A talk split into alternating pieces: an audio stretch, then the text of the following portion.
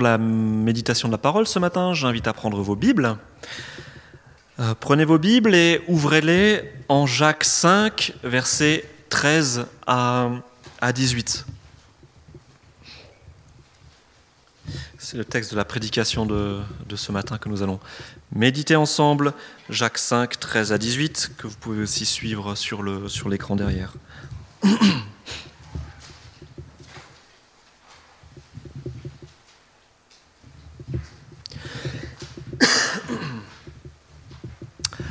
Allons-y. Jacques 5, versets 13 à 18.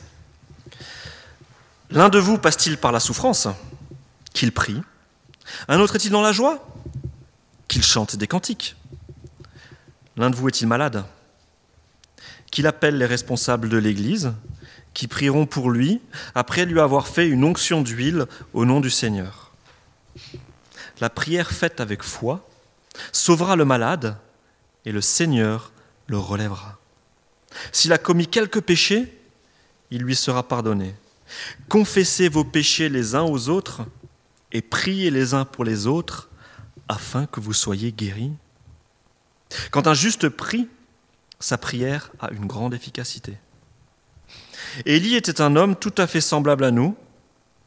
Il pria avec insistance pour qu'il ne pleuve pas, et pendant trois ans et demi, il ne tomba pas de pluie sur le sol. Puis il pria de nouveau, et le ciel redonna la pluie, et la terre produisit ses récoltes. Jusqu'ici notre, notre lecture. Un texte de Jacques qui nous parle d'une communauté et d'une pratique que Jacques encourage à vivre au sein de cette communauté. Cette pratique, c'est la pratique de l'onction d'huile. Alors, voilà une pratique un, peu étrange. Hein, quand on lit ce texte, on se dit ah tiens qu'est-ce qu'il est en train de nous dire Jacques là? Il nous demande de, mettre de l'huile sur, des personnes malades. Euh, et c'est vrai que c'est une pratique qui nous surprend. C'est une pratique dont on ne parle que très peu dans l'Écriture. Dans le Nouveau Testament, on a ce passage ici où, que nous venons de lire de Jacques. Et nous avons en Marc 6.13 ce passage où Jésus envoie, ses disciples en mission. Et en Marc 6.13, on nous dit que bah les disciples chassaient aussi beaucoup de démons et guérissaient de nombreux malades en les oignant d'huile. Voici les deux passages dans le Nouveau Testament où on parle d'une onction d'huile liée à une guérison de malades. Alors c'est vrai que voilà cette, euh, cette pratique, on la retrouve pas souvent dans, nos yeux lorsqu'on prend notre Bible pour notre lecture, euh, quotidienne. On tombe pas souvent sur, ces passages. Mais quand même, on peut se poser la question pourquoi est-ce que cette pratique de l'onction d'huile, qui consiste à mettre de l'huile sur un malade qui le demande, pourquoi est-ce que ce n'est pas plus répandu dans nos églises? C'est vrai qu'on ne peut pas dire que cette pratique soit très répandue dans nos églises. Alors pourquoi? Alors si on regarde un petit peu l'histoire de l'Église, l'histoire aussi de la, de la théologie, c'est vrai que de façon générale, l'épître de Jacques, dans son ensemble, a souvent été plutôt mise de côté à cause de la théologie de son auteur qui mettrait un petit peu trop l'accent sur les œuvres au détriment de la foi. Et nous, les protestants, on n'aime pas trop ça, hein, quand on met trop en avant les œuvres au détriment de la foi. Luther n'aimait pas ça. Et il qualifiait l'épître de Jacques d'épître, mais d'épître de paille. Quoi, hein, ça, c'est pas du solide. Voilà. Durant les huit premiers siècles de l'Église, cette pratique a été, donc la pratique de l'onction d'huile, a été utilisée de façon quasi magique, comme une sorte de rituel par lequel on pouvait acquérir la guérison.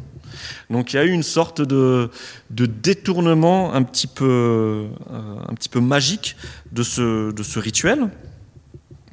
Donc on peut comprendre que par la suite, on se soit dit, oulala, attention, euh, attention danger.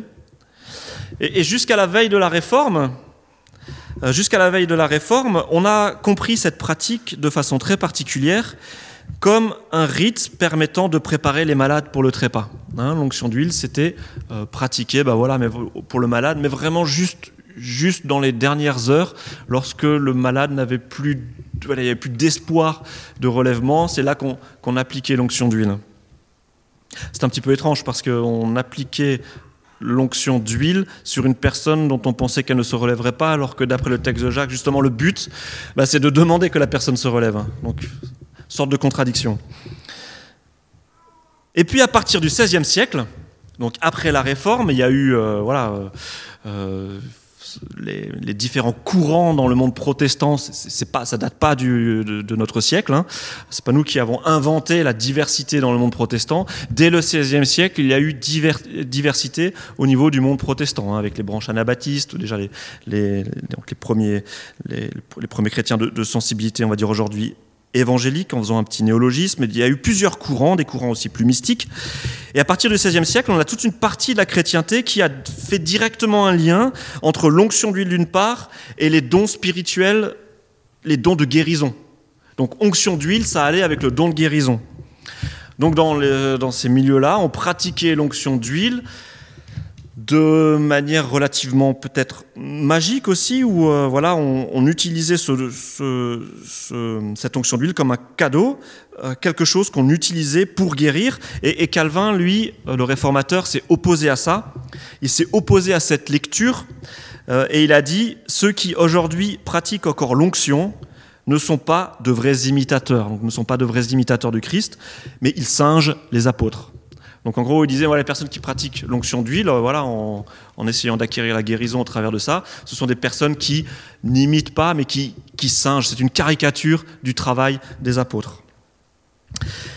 Du côté des catholiques, le texte de Jacques V sert de justification à deux sacrements. C'est un, texte qui est utilisé pour justifier deux sacrements. Celui de l'extrême onction, Hein, alors après Vatican II, le, le, terme a, changé, on ne parle plus d'extrême onction, mais on parle d'onction des malades. Mais c'est ce texte hein, qui est à la base du sacrement dans l'Église catholique d'onction des malades. Et puis il y en a un deuxième, est-ce que vous voyez le... Non, non, la confession, effectivement, ce qu'on appelle la confession auriculaire, vous savez, la confession des péchés, euh, qui est aussi un, sacrement, ben voilà, ce, texte qui nous encourage à confesser les péchés des uns des autres est aussi un des textes qui justifie le sacrement de la confession. Aujourd'hui, dans nos milieux évangéliques, cette pratique est très peu répandue. C'est vrai que dans certains mouvements euh, de type charismatique, elle est pratiquée dans le cadre du culte, il y a un moment où les malades peuvent demander euh, l'onction d'huile.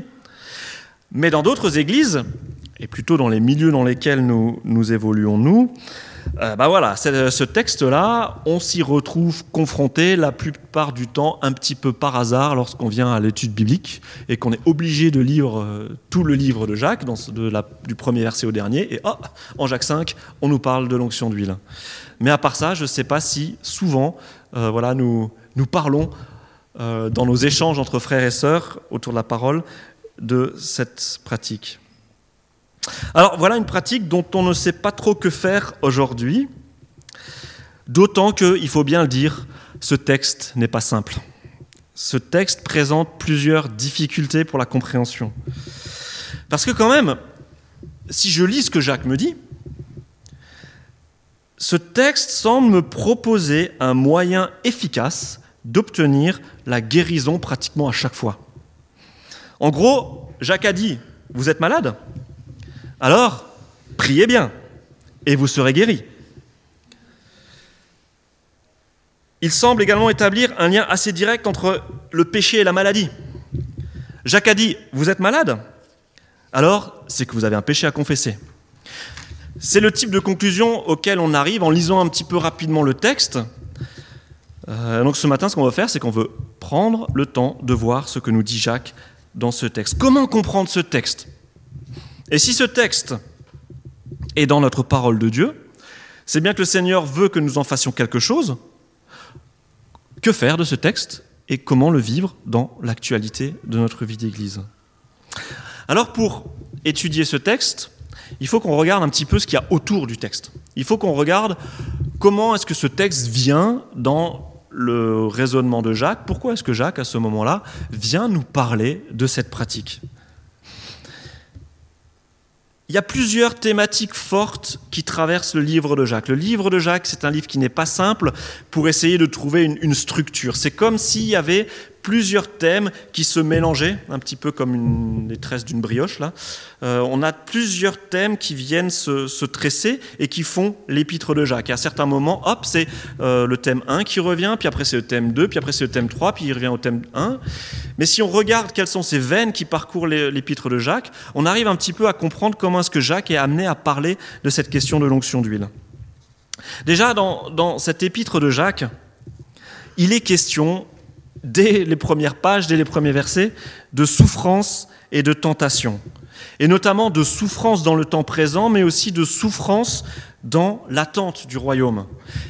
Souffrance, mais souffrance en vue de quelque chose qui est à venir. Une deuxième veine, un deuxième fil de la tresse qui, qui parcourt l'épître de Jacques, c'est l'aspect pratique de la foi. Jacques veille à montrer que une foi saine est une foi qui produit des œuvres. La foi sans les œuvres, d'après Jacques, ne tient pas. Une autre veine qui, parcourt constamment le, le livre de Jacques, c'est la dimension communautaire. L'épître de Jacques est une épître qui est adressée à une communauté, qui est adressée à une église, qui est adressée à des personnes, pas comme une somme d'individus, mais comme des personnes qui vivent quelque chose dans le cadre de leur église locale, de leur assemblée locale, de leur groupe local. On le voit hein, souvent, Jacques appelle ces personnes mes frères. Il s'adresse à un groupe de personnes. Et derrière les propos de Jacques, on sent la vie d'une communauté. On sent la vie d'une communauté qui est éprouvée. Une communauté qui est éprouvée par la maladie, mais une communauté aussi qui est éprouvée par le risque de division. Et vous avez peut-être à l'esprit voilà, ces tensions qui apparaissent entre riches et pauvres, euh, riches qui ont une meilleure place, qui ont le droit de se mettre au, premier rang de l'Église. C'est pour ça qu'on a, personne euh, juste devant moi. Voilà, donc euh, on mettait les riches juste devant et puis on disait aux pauvres, attends, attends, toi tu vas, tu vas au fond de l'Église. Donc on, sent cette tension dans cette communauté, risque de division, maladie, et on sent aussi comme un début de persécution. Comme un début de persécution. Et au chapitre 5 apparaît la question des malades. Et Jacques propose quelque chose. Quel est ce quelque chose que Jacques propose? Quel est ce mode d'emploi? Alors ce mode d'emploi, on, va le, on va le voir ensemble, on va reprendre notre texte, vous pouvez replonger votre nez dans votre Bible. On va la rafficher à l'arrière. Allons-y. Quelle est onction d'huile, mode d'emploi selon Jacques? Quelle est la posologie de, Jacques? Euh, Qu'est-ce que Jacques propose? Dans quel ordre? Qu'est-ce qui est important? Allez-y, vous avez la parole. Comment est-ce qu'on commence? Alors déjà, il faut être malade, effectivement.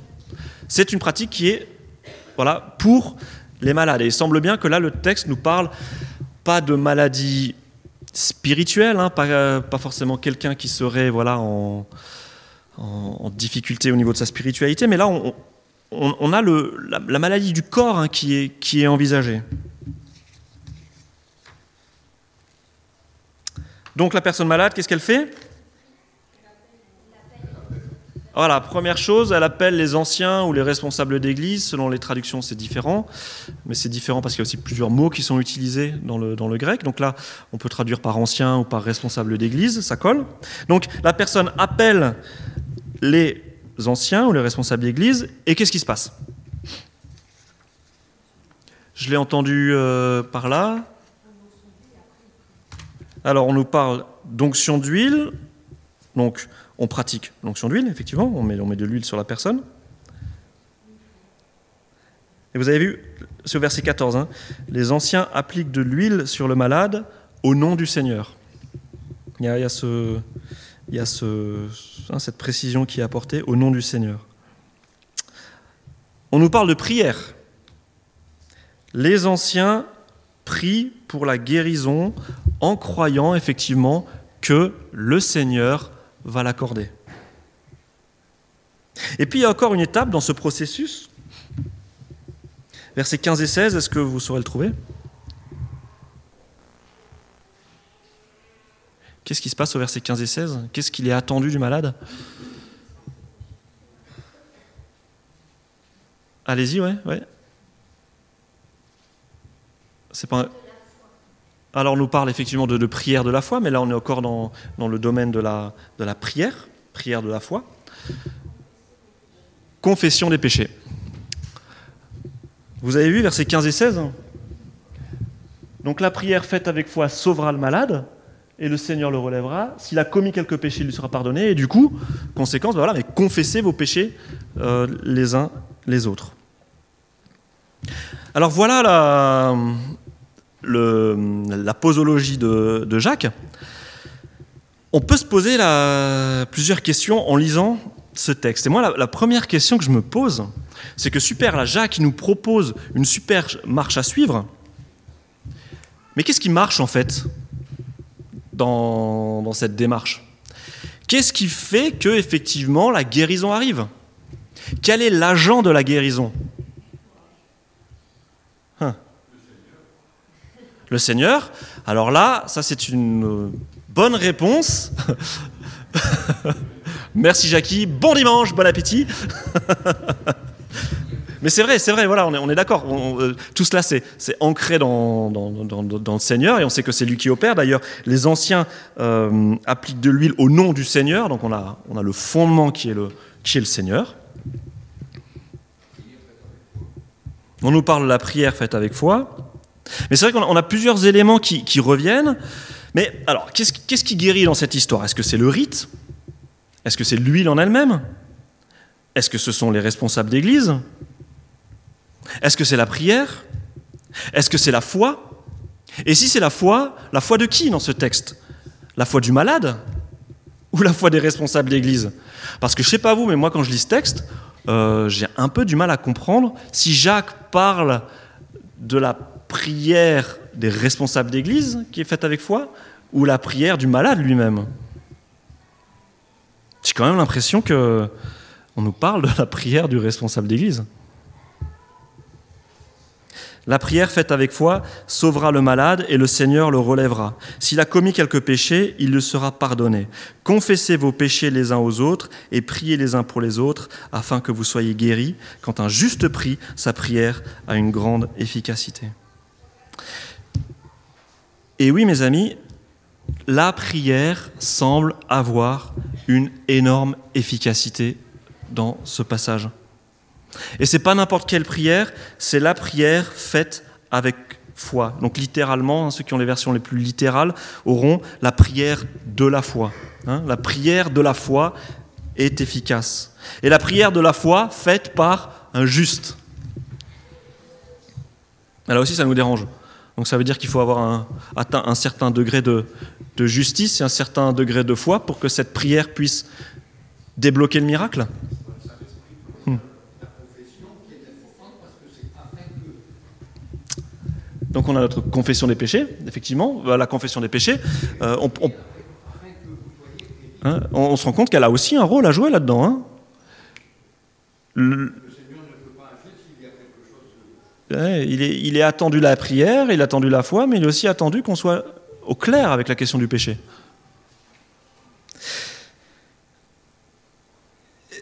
Et au verset 16, effectivement, hein, c'est la foi du juste qui est efficace. Mais alors, qu'est-ce qu'un juste? Alors, je vous avoue, voilà, il y, a plusieurs questions qui se posent lorsque on lit ce texte de manière conséquente, c'est qu'on essaye de le comprendre. On va retenir déjà un premier jalon. Le premier jalon que nous allons retenir, c'est que c'est la prière qui est au centre du processus.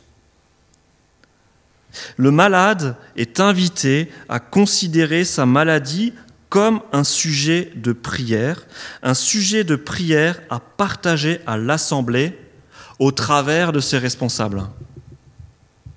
Si le malade vient voir les responsables de l'Église, c'est parce qu'il attend que l'Assemblée, au travers de ses responsables, prie pour lui. La prière, c'est bien le cœur de l'onction d'huile.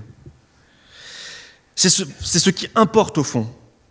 Et dans tout ce texte, c'est la prière qui est mise en avant sans cesse. Et l'huile, le côté le plus spectaculaire, c'est un condiment, c'est accessoire. Et c'est à la prière que sont faites les promesses de guérison. La prière de la foi sauvera le malade Hein verset 15 et verset 16. La prière faite avec foi sauvera le malade et le Seigneur le relèvera. Et ensuite, quand un juste prie, sa prière a une grande efficacité. Et puis à la fin du, du passage, on nous parle d'un personnage biblique, Élie, et on nous montre comment ce gars-là, il a prié et comment le Seigneur lui a répondu. Donc on voit vraiment que le cœur de ce passage, c'est la prière qui débloque quelque chose. La prière est au cœur de notre passage. Et cette prière de la foi, autre point important, ce n'est pas une prière qui déclenche le miracle quand la personne possède suffisamment de foi en elle. Hein, Ce n'est pas comme dans un jeu vidéo quand on déclenche un niveau.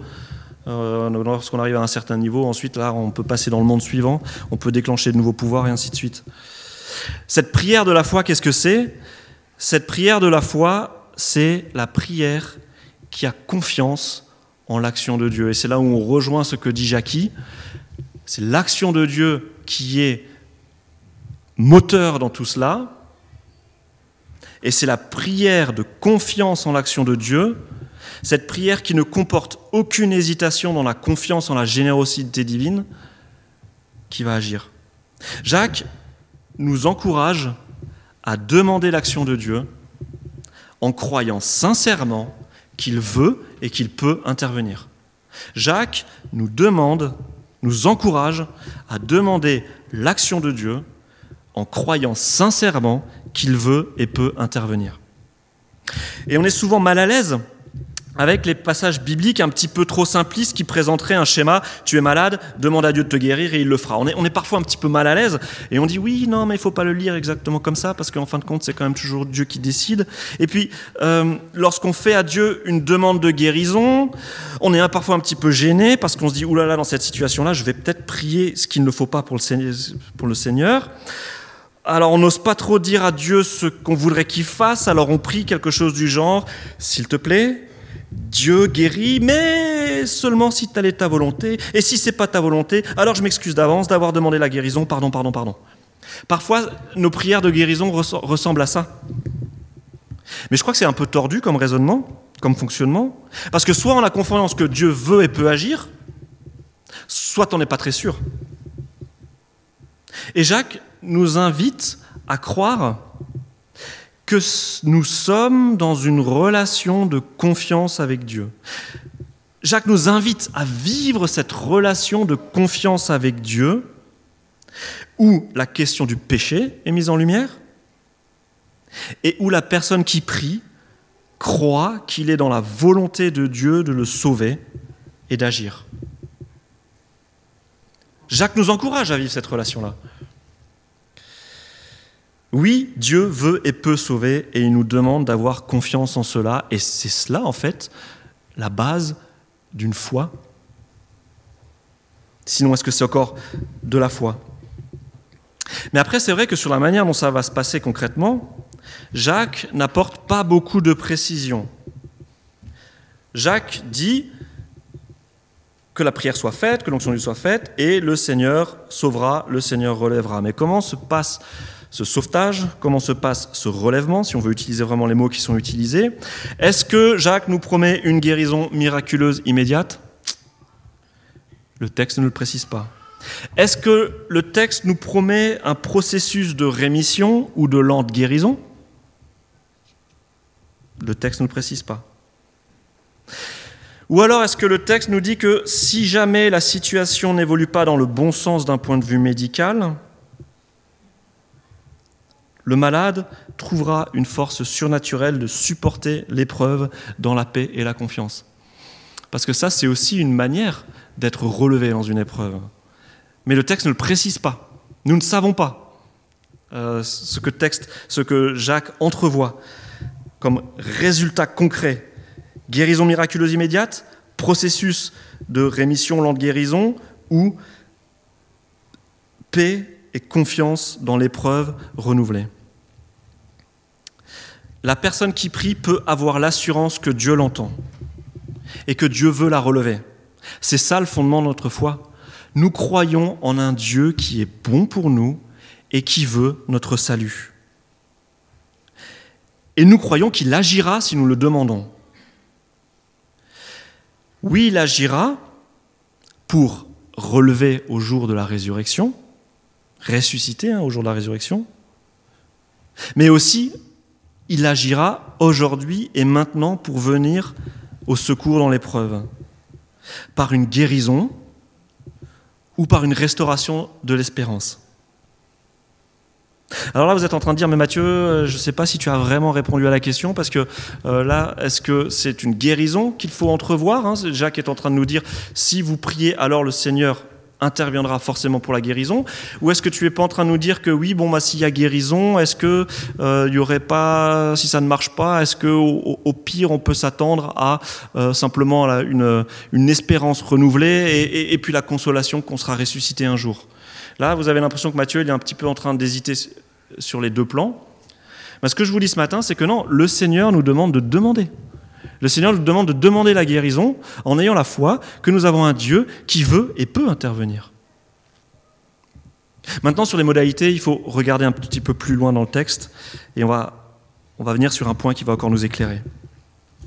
Je laisse un peu la question en suspens. Autre mécanisme dans ce processus qui semble important, c'est la prière des responsables d'Église. C'est intéressant. La prière est efficace, mais la prière de qui dans ce texte? Qui est invité à prier? Bah, À chaque fois qu'on a la question de la prière qui vient sur le devant, on a l'impression qu'il s'agit des responsables de la communauté qui sont invités à prier. Et c'est de cette prière-là dont il est question. Vous regarderez le texte, c'est assez intéressant. Et c'est vrai que dans nos milieux, nous avons plutôt tendance à affirmer que c'est ma foi personnelle qui me sauve. Hein je suis malade, eh ben, c'est ma foi personnelle en Dieu qui va me sauver au jour euh, de, la résurrection des morts. Et puis, déjà aujourd'hui, voilà, si le Seigneur doit intervenir dans ma vie, c'est par ma prière qu'il interviendra. On est un peu gêné parce que là, on a l'impression que ce sont d'autres personnes et la foi d'autres personnes qui est mise en jeu pour un résultat dans la vie du malade. Donc, est-ce la foi des responsables d'Église qui relèvera le malade?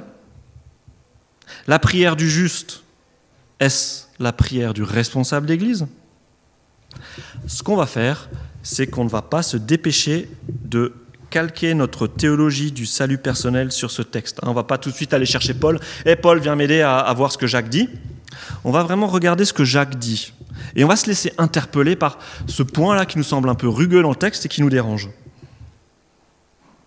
Effectivement, avec cette épître de Jacques, nous sommes dans le contexte d'une maladie qui vit la prière et qui vit la prière de façon communautaire. Le malade est invité à vivre sa maladie dans le cadre de la communauté.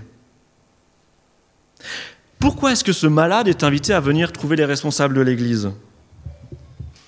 Parce que cette église de l'époque de Jacques a de la chance, parce qu'ils ont des super responsables d'église qui sont capables de guérir.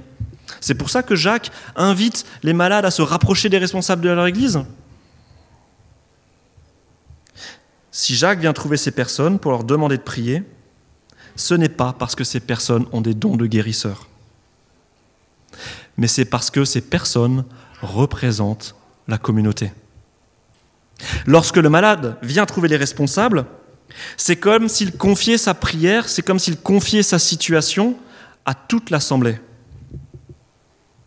Et ce qui commence au verset 14, au début de notre texte, comme une simple rencontre entre un malade et le conseil des responsables d'église, au fur et à mesure que le texte se développe, ça se termine par une exhortation communautaire.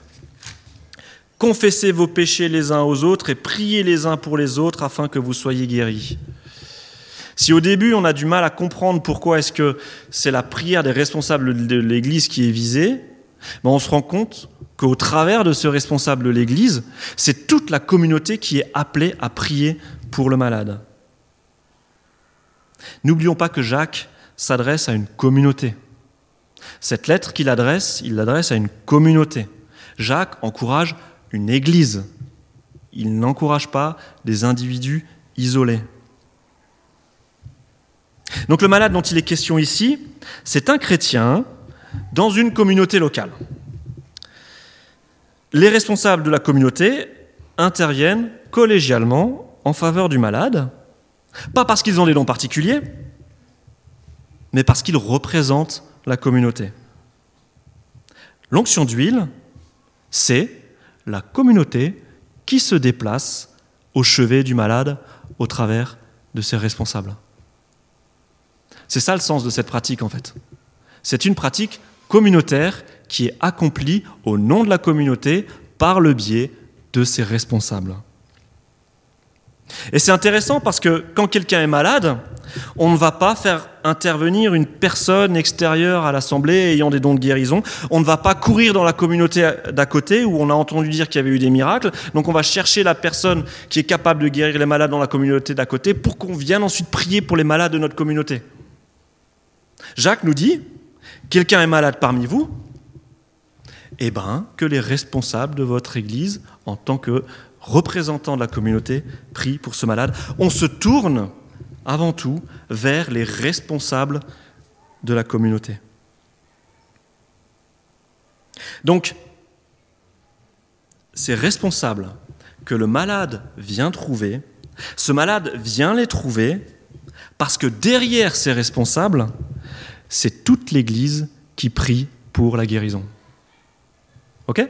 Ça change un petit peu la perspective. Hein. Ce n'est pas le, le, responsable en tant que super guérisseur qui est mis en avant. C'est le responsable en tant que représentant d'une communauté qui prie pour ses malades.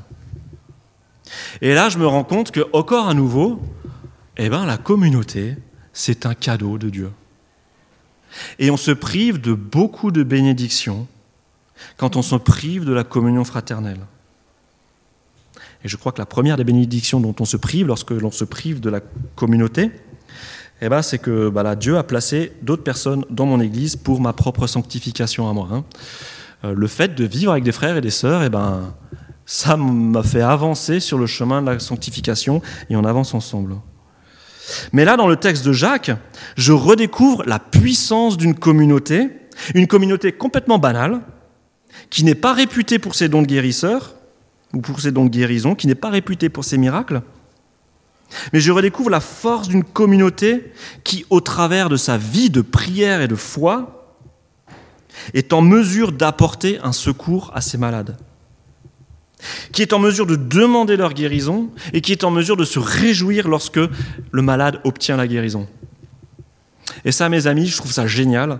On ne mesure pas assez le trésor que représente une communauté de prière et de foi. En tout cas, c'est vraiment ça qui m'encourage dans ce texte, et je vois vraiment l'aspect communautaire qui est mis en avant. Oui, prière, oui, onction d'huile, mais prière de qui, onction d'huile par qui, et ainsi de suite? Une assemblée qui prie avec foi pour ses malades, waouh ça, c'est énorme. Et là, on en vient à, notre autre rouage dans la belle mécanique de, de Jacques, la question de, vous l'avez vu, la confession des péchés. Ça, c'est le verset 15 et le verset 16. Les anciens, pour pratiquer cette onction d'huile, doivent demander au malade si il n'a pas un problème avec le péché s'il n'a pas un péché à confesser. Waouh, c'est bizarre. On n'a pas trop l'habitude de ça non plus dans nos églises évangéliques. Hein. Confessez vos péchés les uns aux autres. Waouh, on a vite fait de taper sur nos amis catholiques et leur confessionnal, mais est-ce que nous, nous vivons ces versets de confession réciproque des péchés? Et là, c'est encore une difficulté parce que ce texte nous dit qu'il existe ce texte nous dirait-il qu'il existe un lien direct entre maladie et péché? Parce que si Jacques fait le lien entre maladie et péché, c'est bien qu'il semble y avoir quelque chose. Y a-t-il un lien direct entre maladie et péché? Eh bien oui. On n'aime pas trop ça, mais il peut effectivement y avoir des liens directs entre maladie et péché. Mais si Jacques ne lit pas automatiquement et systématiquement péché et maladie, Jacques entrevoit un lien. La maladie peut être pour le malade, comme pour l'Assemblée, l'occasion de réfléchir ensemble au sens de l'épreuve et de se remettre en question si besoin. Il y a plusieurs types de liens, de causes à conséquences entre péché et maladie. La maladie peut être une conséquence directe du péché dans une vie, hein, comme les méfaits de l'alcoolisme. Si je m'adonne si à l'alcoolisme, il ne faut pas m'étonner qu'un jour je développe un cancer du foie. La maladie comme conséquence inconsciente du péché. Le stress ou la culpabilité ou des problèmes relationnels que j'ai avec d'autres personnes, cette colère, cette culpabilité, ainsi de suite, ça peut me ronger de l'intérieur et on sait que ça peut dévier en problèmes type psoriasis ou ce genre de choses. Mais la maladie aussi comme conséquence pédagogique et comme jugement. Dieu permet la maladie pour susciter un changement de comportement, pour susciter l'abandon des péchés et pour susciter la repentance. Et ça, je crois qu'on oublie parfois trop vite. Oui, parfois, la maladie, c'est un signal que le Seigneur nous envoie pour nous dire attention, il y a un problème qu'il faut que tu règles. La Bible enseigne en effet que le péché peut être la cause de la maladie, mais elle enseigne aussi que toute maladie n'est pas provoquée par le péché. Ça, il faut bien le retenir. Ça, c'est le conseil de l'ensemble de l'Écriture. Oui, effectivement, le péché peut être la cause d'une maladie, mais toutes les maladies n'ont pas pour cause un péché. Et c'est pour ça que Jacques utilise le conditionnel. Si quelqu'un a commis un péché, qu'il le confesse. Hein, Jacques ne dit pas, si quelqu'un est malade, alors euh, faites-lui cracher le morceau, il a commis un péché. Non, dit, ok, il est malade, il vient demander la prière, mais s'il a commis un péché, alors il faut régler ce problème. C'est le conditionnel. Et cette condition, la confession des péchés, nous en dit plus sur le type de salut et de relèvement que Dieu veut pour l'être humain. Et c'est là où je viens répondre à cette question, mais quelle est la guérison qui est encouragée? Est-ce que Jacques envisage uniquement une guérison corporelle, médicale, ou est-ce qu'il n'envisage pas plus pour la personne? Dieu veut une guérison totale de la personne. Une guérison totale qui inclut la guérison du péché. Dieu n'a que faire de notre bien-être. Je vous choque peut-être, mais Dieu n'a que faire de notre bien-être. Dieu veut beaucoup plus que notre bien-être. Dieu veut notre salut intégral, le salut de toute notre personne. Dieu n'a que faire de guérir des personnes qui sont minées par le péché. À quoi ça sert de guérir un corps dans lequel sévit encore le péché? À quoi ça sert de guérir une personne?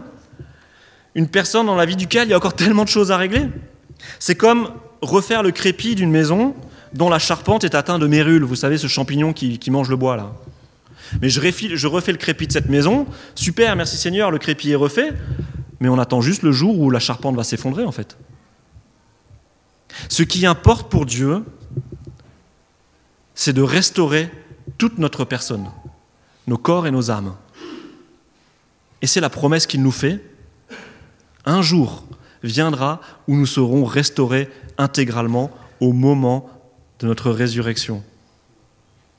Mais en attendant, nous pouvons déjà demander au Seigneur de nous restaurer dans nos vies, déjà maintenant, et qu'il restaure nos corps et nos âmes. Et donc le résultat de la démarche, c'est donc le salut intégral de la personne. Si le malade est au clair avec son péché, alors on va demander que Dieu le guérisse. Et si la personne a un péché à confesser, eh bien alors on va demander pardon au Seigneur. La personne va demander pardon au Seigneur. La, la personne va demander pardon à la personne qui l'a offensé. Et puis ensuite, ce sera le point de départ de la restauration de la personne. Et encore une fois, Jacques montre la richesse que constitue une communauté. Le verset 16 va généraliser. De malade, confesse tes péchés, Jacques élargit à mais confessez vos péchés ensemble. Il n'y a pas que le malade qui doit cracher le morceau lorsque la maladie le conduit dans l'impasse. C'est toute la communauté qui doit se saisir de cette grâce, celle de la possibilité de confesser ses péchés et de se pardonner, parce que cette foi du juste, cette foi agissante, c'est une foi qui est fondée sur le Christ qui a pris nos péchés et qui nous a pardonnés. Je vous pose la question de ce matin, dans quelle entreprise investissez-vous le plus d'énergie? Qu'est-ce qui vous coûte le plus en ce moment en énergie? Dissimuler vos fautes? Refuser de pardonner ou de faire grâce? Ou confesser des péchés et prier? J'ai encore lu euh, une citation de Nietzsche qui disait que, en fait, les, chrétiens, ils aimaient pardonner parce que c'était des lâches et ils choisissaient la simplicité. Eh ben, je suis désolé, je suis pas d'accord avec Nietzsche. Pardonner, ça coûte. On l'a vu encore la semaine dernière, mais là, le Seigneur nous encourage à le faire. Eh bien oui, mais si ça nous coûte et qu'il y a de l'énergie à investir, que cette énergie soit investie dans le pardon mutuel du péché et dans la grâce. Bon, j'ai déjà débordé sur mon temps de parole et j'ai toujours pas parlé de l'huile. On dit bien onction d'huile, non? Il a quelque chose, Mathieu, contre l'huile? Eh bien, mes amis, je n'ai rien contre l'huile. C'est bon l'huile. J'ai juste quelque chose contre l'huile de palme, mais sinon, j'aime l'huile. Mais vous voyez bien que dans ce texte, l'huile n'est pas centrale. Au cœur du texte, il y a la prière et la foi. Prière et foi et confession en communauté. Donc prière et foi, c'est au cœur, et en complément, il y a l'importance de la communauté et de la confession des péchés. L'huile, c'est juste le petit filet d'huile d'olive sur la pizza, c'est juste la petite goutte d'huile dans les rouages qui va bien euh, permettre à la mécanique de tourner. Comme dit la chanson, mets de l'huile le petit homme, ta prière, faut que ça glisse. Je ne sais pas si vous connaissez la chanson, c'est une chanson de ma jeunesse, mais c'est ça. Mets de l'huile dans ton onction d'huile, ta prière, faut que ça glisse. Parce que l'huile dans la Bible, elle a plusieurs fonctions. Hein. Fonction cosmétique, c'est comme un, on va, on va, hydrater la peau ou on va parfumer. Hein. L'huile, c'est ce qui porte le parfum. À l'époque, on ne se mettait pas du pchit pchit, on se mettait de l'huile sur la peau. On avait les prêtres, les rois et les prophètes qui étaient consacrés au travers d'une onction d'huile. Certains considèrent l'huile comme un médicament, d'autres considèrent l'huile comme un symbole du Saint-Esprit. Dans cette onction d'huile, c'est l'huile nous rappelle voilà, que le Saint-Esprit est à l'œuvre.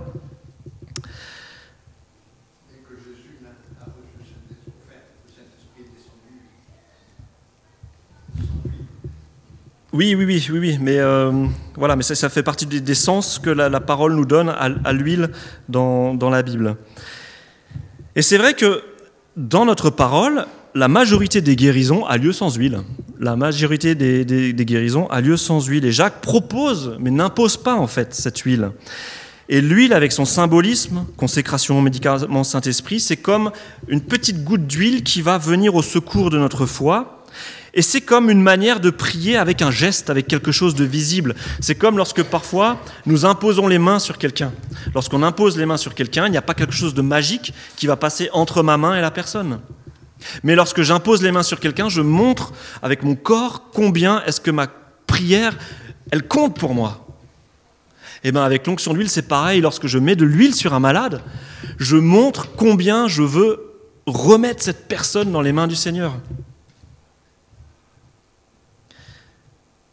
Pas facile hein, de se débarrasser du gras quand on a sur les doigts. Hein. Moi, parfois, je passe du temps avec mon savon sous l'eau bien chaude et tout, et puis après, j'ai encore euh, les doigts qui sont tout gras, et quand je vais sur mon clavier, là, ça, m'énerve. L'huile, en fait, ça reste longtemps sur les doigts, et je crois que le malade, lorsqu'on lui, lui, met de l'huile sur le front, euh, bah, cette trace, elle reste longtemps, et ça continue à sentir l'huile d'olive pendant longtemps. La peau grasse, la peau, elle devient grasse à cet endroit, et ça rappelle au malade que voilà, il s'est passé quelque chose. Il y a la communauté qui a prié pour moi. Et la personne qui a vécu ce moment avec les responsables d'église, eh ben, elle se réjouit. Elle se réjouit parce qu'elle sait qu'elle a une communauté qui prie avec elle et elle sait qu'elle a un Dieu qui veut son bien et qui agit. Alors, conclusion. L'onction d'huile, c'est un cadeau. C'est un cadeau que Dieu nous propose. C'est un trésor de la vie communautaire au travers duquel Dieu veut restaurer un membre de l'Église souffrant. Le cœur de ce cadeau, le moteur, c'est la prière d'une communauté pour l'un de ses membres. Une communauté qui a foi dans le Dieu qui veut nous relever et qui veut restaurer nos corps et nos âmes. Alors en pratique, eh ben, le conseil d'église est disponible. Si vous voulez qu'on prie pour vous, si vous voulez qu'on pratique cette onction d'huile avec vous, eh ben, venez nous voir. Nous sommes disponibles. Amen.